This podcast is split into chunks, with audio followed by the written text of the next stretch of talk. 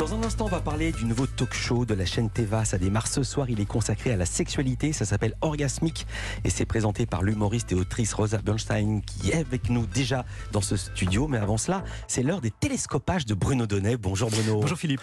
Tous les jours, Bruno, vous observez ici les stratégies médiatiques et hier, vous avez été très intéressé par un communiqué de presse qui a connu un écho particulièrement retentissant. Oui, un communiqué de presse signé du groupe Total Énergie. Alors, tout a commencé dimanche soir, voyant la pénurie d'essence euh, s'intensifier, le conflit s'enliser et la colère des Français atteindre la partie rouge de la jauge, le pétrolier a décidé de publier un petit message dans lequel il révélait le salaire des grévistes. Une publication explosive que le directeur des raffineries du groupe est également allé porter sur BFM TV. La rémunération moyenne, c'est euh, 5 000 euros par, euh, par mois pour un opérateur euh, dans, nos, dans nos raffineries. Voilà, la ficelle de communication était énorme. Hein, néanmoins, pour le cas où elle nous aurait échappé, Monsieur Total a tenu à la préciser. On est totalement disposé à, à négocier, mais euh, on veut que ce qui empoisonne la vie des Français cesse. Le message était donc on ne peut plus clair. Les grévistes sont des empoisonneurs et en plus ils sont grassement rémunérés. Alors ça, si, Philippe,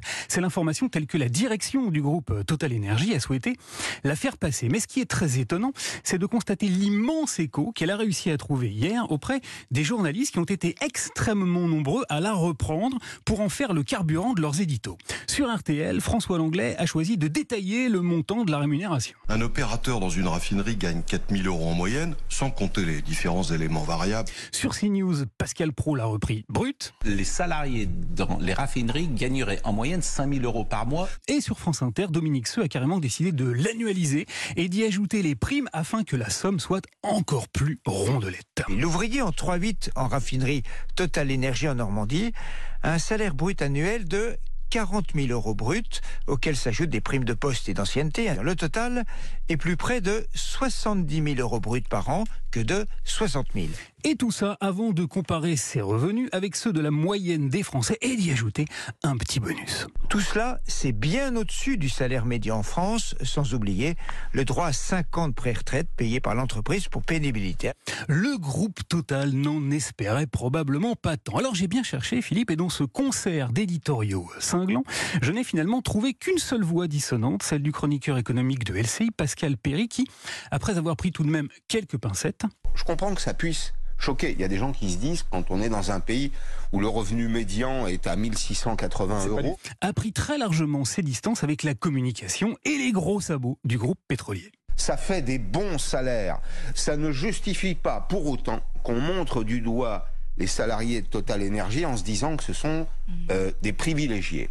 S'ils ont ce revenu, c'est qu'ils le méritent. Voilà, alors pour répondre à ce retentissant communiqué, la CGT a décidé hier après-midi d'attaquer sur le même terrain, celui tout aussi démagogique de la rémunération du PDG du groupe cette fois. Le syndicat a rappelé que le salaire annuel de Patrick Pouyanné était de 5 millions et 900 000 euros.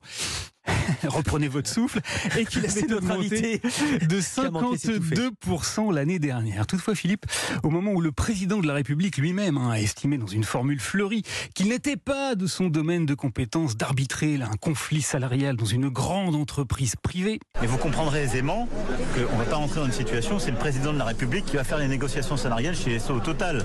Parce que là, euh, on va partir cul par-dessus tête. hein. je me demande s'il appartient aux journalistes de vouloir arbitrer les élégances salariales en reprenant mot pour mot les arguments d'un grand groupe pétrolier qui raffine désormais sa communication beaucoup plus vite que son carburant. Merci beaucoup Bruno Donnet. J'en perds mon latin.